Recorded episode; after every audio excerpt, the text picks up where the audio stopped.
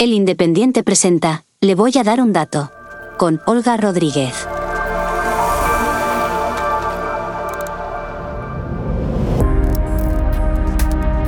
Hola, bienvenido. Le voy a dar un dato el gasto medio durante el Black Friday será de más de 200 euros por español. ¿Qué le parece la cifra? ¿Está en línea con lo que tenía usted previsto gastar durante esta época de rebajas? Se acerca unos días de muchos gastos, de regalos, de cenas, de fiestas. No sé si ha hecho ya la lista aprovechando estos descuentos, qué es lo que va a comprar, ha elegido ya por qué oferta se va a decantar o es más de compras impulsivas y de según lo que vaya viendo. Nuestro invitado de este episodio nos va a dar las claves para aprovechar las rebajas, pero tener claros nuestros derechos como consumidores, para no gastar más de la cuenta y aprender a leer la letra pequeña de las ofertas. Antes de presentarle, déjenme recordarle que estamos en sus plataformas favoritas de podcast y que si se suscribe no se va a perder ningún episodio, ni los de hipotecas, ni los de turismo, ni los de energía, ni los de consumo, como es el caso de hoy. Como comentábamos, hoy vamos a hablar de los gastos que asumimos a final de año y tenemos con nosotros a Rubén Sánchez, portavoz de Facua. Hola Rubén, gracias por estar en nuestro podcast. ¿Qué tal? Muy buenas. ¿Cómo ves ese dato de unos 200 euros de media? Creo que es más bajo que el del año pasado. Bueno, otra cosa es que hay millones de perfiles, uno por cada, por cada consumidor, ¿no? Con lo cual cada, cada perfil viene de un tipo de consumo, de un tipo de ingresos, de un tipo de, hábitos y en estos casos posiblemente no sirve de mucho tener un perfil medio. Estamos en un escenario inflacionista, aunque en menor medida que, hace meses, pero los precios siguen subiendo. ¿Cómo crees que influye esto en, las compras del Black Friday, por ejemplo? Los precios siguen subiendo, pero las compras relacionadas con el Black Friday son muy propias de, de compras o por impulso o por capricho, es decir, no de necesidad. Sí es cierto que puede haber una familia a la que se le haya averiado, pues no sé, el ordenador portátil, la televisión, y aproveche esta coyuntura concreta. Pero es raro el que por una avería en la que un producto queda totalmente ya inutilizable porque no se puede reparar, es rara la familia que se va a esperar a que llegue el Black Friday. Si se te averió el televisor en septiembre, te has comprado otro en septiembre. Por tanto, aquí sobre todo son compras por capricho, porque uno tiene ganas de sustituir un producto anterior que cree que se le ha quedado obsoleto, con lo cual el elemento subida de precio influye menos que en otros tipos de compra, como puede ser la de la fecha habitual de alimentos eh, que compramos en el supermercado. Porque entiendo que directamente se dejan de comprar esas cosas, ¿no? Sí, lo que valoramos sencillamente es que eh, si ha habido subida importante, pues a lo mejor nos planteamos que no tenemos capacidad para comprar ese capricho, pero puede que influya menos la subida, que percibamos menos la subida, sobre todo porque no tenemos datos claros de cómo son los precios de los productos. Uno no se sabe cuánto vale un portátil, sobre todo porque hay multitud de precios de portátiles en función de sus características. Uno no tiene claro si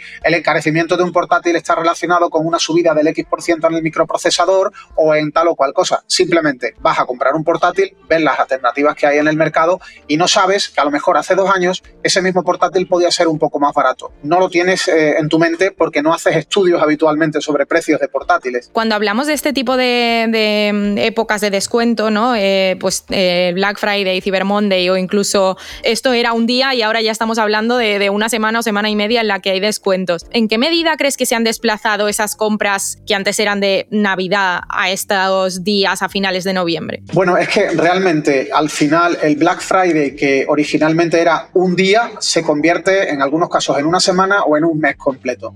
Al final los consumidores perciben o deberían percibir que durante casi la mitad del año, casi seis meses al año, los comercios tienen temporadas de descuentos. Dos meses enero y febrero rebajas, dos meses julio y agosto rebajas, ya sumamos cuatro como mínimo una semana de Black Friday, pero luego hay días de oro, días especiales, promoción de tal, de cual, oferta aniversario. Y cuando vamos viendo, sobre todo grandes comercios, el número de días al año que han lanzado una oferta concreta, pues puede llegar perfectamente a los cinco, incluso casi seis meses. ¿Qué es lo que al final debería valorar el consumidor? Que los meses donde no hay ofertas son los meses en los que no hay que comprar productos caros, que si queremos cambiarnos de zapatos o cambiarnos de ordenador, vamos a esperar a esa semana, quincena, mes o periodo largo de descuentos para ver si ahí nos merece la pena comprar el, producto. Y ahora que llegan estos descuentos, estas semanas en las que podríamos aprovechar para comprar este tipo de productos más caros, ¿qué tenemos que tener en cuenta? No sé si pues a lo mejor haber mirado antes el precio o fijarnos en algún tipo de producto concreto. ¿Qué recomendáis desde FAC?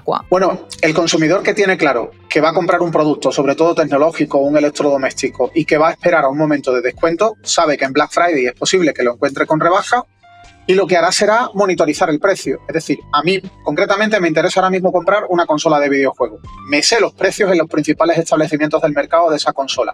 Y lo que estoy esperando es si en Black Friday lanzan una oferta especial, uno, dos o todos los establecimientos. Pero yo ya me sé el precio. A diferencia a lo mejor de otro perfil de consumidor que se encuentra con que en Black Friday le dicen que esa consola está mucho más barata. Mucho más barata que cuando. ¿Es verdad? ¿No es verdad? Ese consumidor no lo sabe, no tiene ni idea, porque no ha monitorizado el precio con anterioridad, salvo quizás que se instale o se haya instalado una aplicación que le dé un poco información sobre la trazabilidad del precio, pero el perfil de consumidor medio no suele conocer el precio a priori y es donde nos equivocamos. O sea que la información ahí es clave, ¿no? Estar muy informados. Verificar si lo que nos cuentan es verdad, como mínimo.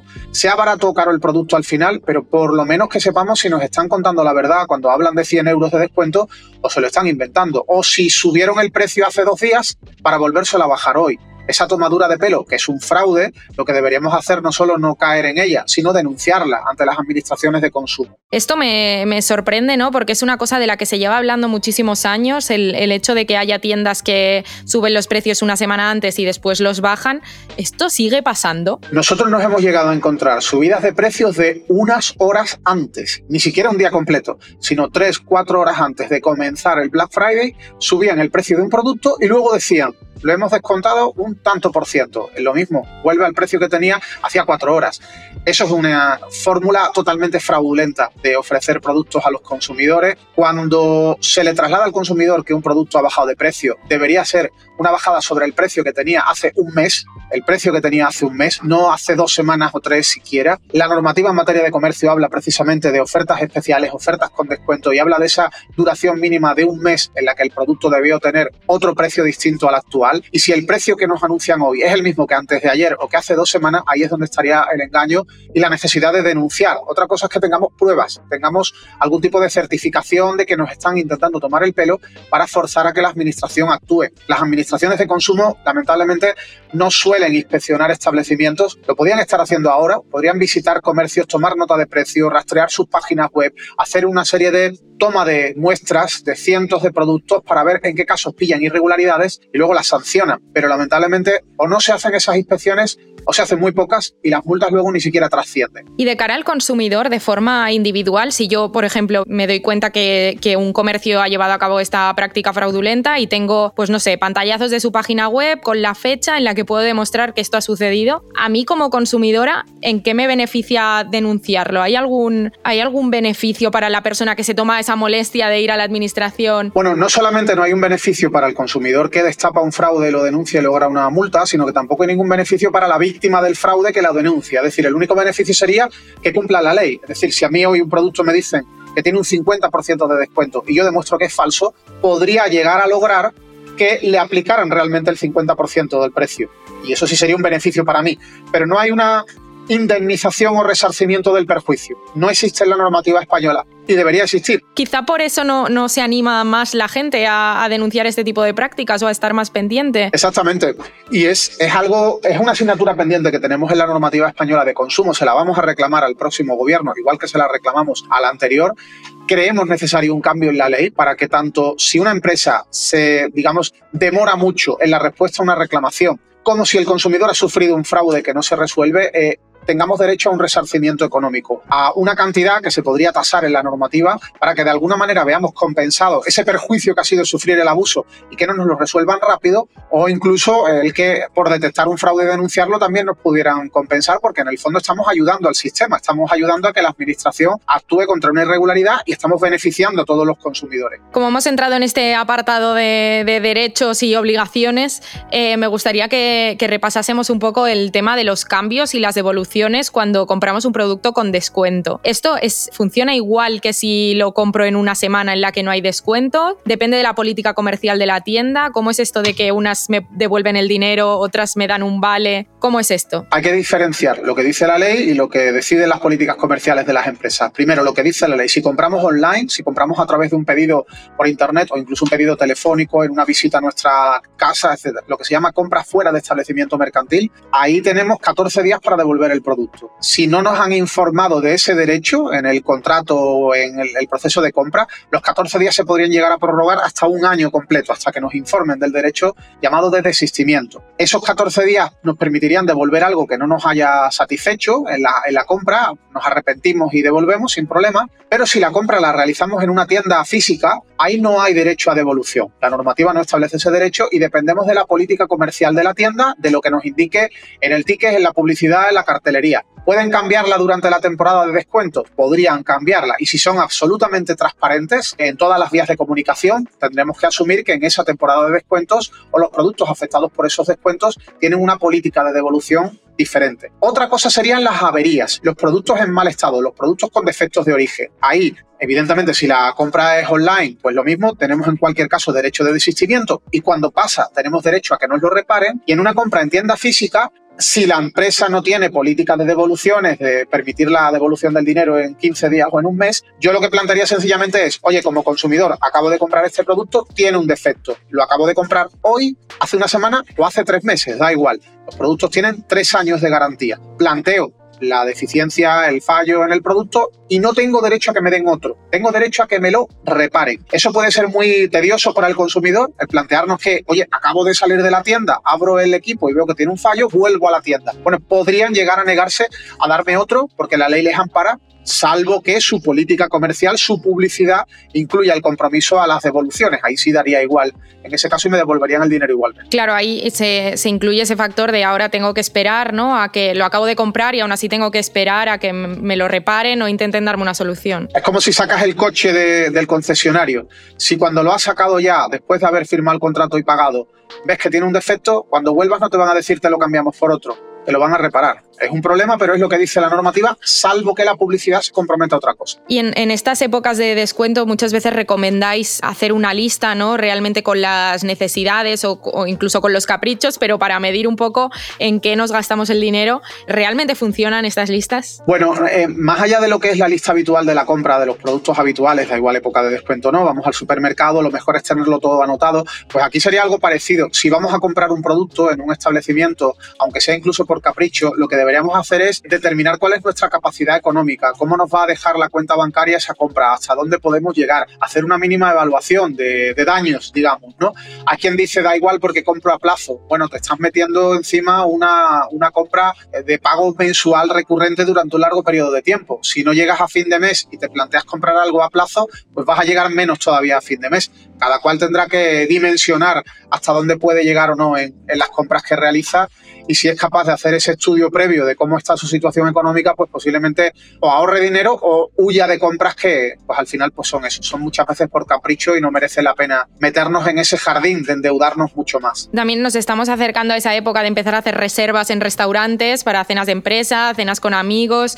Cada vez es más habitual que haya restaurantes en los que se pide una paga y señal a lo mejor por, por comensal o, o incluso un importe fijo si se hacen reservas para grupos. ¿Esto es legal? ¿Forma parte también de esa capacidad que tienen los locales para establecer su propia política? Bueno, cuando hablamos de una reserva para un grupo y además un grupo grande de personas que no son cuatro ni ocho, es normal que el establecimiento nos plantee que si de repente los dejamos colgados les vamos a causar un perjuicio económico. Porque si a ti te dicen que sí a esa reserva de 30 personas, a todos los que llamen después les van a decir que no. Si tú de golpe los dejas tirados, ellos van a perder la potencialidad de esos clientes que iban a contratar y a lo mejor ya no los captan, se quedan vacía la, mesa. Ahí ha habido un perjuicio económico, una merma de su beneficio a fin de cuentas. Pero otra cosa es cuando haces una reserva familiar, una reserva entre un pequeño grupo de amigos, para dos, para cuatro, para ocho. ¿Hasta dónde realmente se puede entender que ese restaurante va a tener perjuicio? Porque si no vas tú, con tu familia, va a ir otra familia, va a ocupar el restaurante. Un restaurante que habitualmente está lleno, si tiene una reserva que se cancela sobre la marcha, se va a llenar igualmente, salvo rarísimas excepciones. Por tanto, habría que diferenciar una gran reserva para un grupo enorme de personas a una reserva pequeñita donde nosotros entendemos que no tiene sentido cobrar penalización por cancelación, pero que si se cobra, entendemos que hay que cumplir unos parámetros legales, que serían permitir una cancelación en un plazo razonable, no entendemos lógico que te digan si lo haces en más de 24 horas de antelación, sí, pero si son con 24 horas, 23 o 22 ya no me sirve. Eso creemos que no tiene ningún tipo de, lógica porque el restaurante va a tener otra reserva ocupando tu sitio. Y si la penalización que te plantean es desproporcionada, tampoco. Hemos llegado a ver casos donde el restaurante llega a penalizar con más dinero del que hubiera ganado si la familia hubiera ocupado la mesa. Porque no olvidemos que penalizar, por ejemplo, con 20 euros por comensal no significa que como pensaban que cada comensal pagaría 20 euros es dinero que pierdes. No, porque esos 20 euros que tú pagas en el restaurante no son ganancia. Buena parte del dinero, la mayor parte, son gastos que tiene el restaurante en los alimentos que te suministran y que van a seguir sirviendo a otra mesa. Por tanto, ahí habría que buscar en todo caso un equilibrio que muchos establecimientos no buscan en absoluto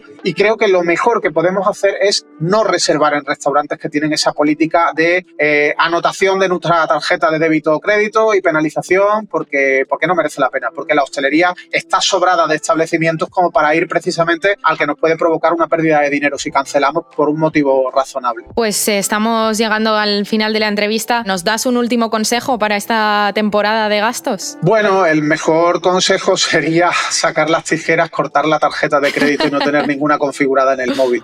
Eh, sería intentar salir a la calle con dinero en efectivo, con el máximo que pensamos que nos podemos gastar ese día y así dimensionamos bien las compras. Lo que pasa es que eso es raro. El pues a ver si, si tomamos nota de, de, todos estos consejos. No sé yo el de la tarjeta, porque luego hasta que te llega la nueva también tienes que esperar. Bueno. Pero, pero al menos sí de, de lo que comentabas, ¿no? Pues de hacer una lista, de estar pendiente de esos precios, de lo que, de lo que queremos comprar. Así que Rubén Sánchez, portavoz de Facua, muchas gracias por atendernos. A vosotros, un abrazo. En este episodio hemos conocido las claves para afrontar esta temporada de descuentos como consumidores responsables, habiendo comprobado cuáles son los precios de aquellos productos que queremos comprar y entendiendo que ni todos tenemos la misma capacidad económica ni todas las tiendas tienen la misma política comercial. Es importante leer la letra pequeña y hacer una lista de aquellos caprichos que queremos darnos en esta temporada de descuentos. En el próximo episodio hablaremos del alquiler, otro gasto que asumen millones de españoles cada mes y que en los últimos años se ha encarecido bastante. ¿Y a usted le han subido la cuota que paga por su vivienda? ¿En qué zonas hay más demanda de pisos? Lo responderemos en el próximo episodio. Hasta la próxima. Hasta aquí, le voy a dar un dato. Con Olga Rodríguez. Programa producido por adio.fm.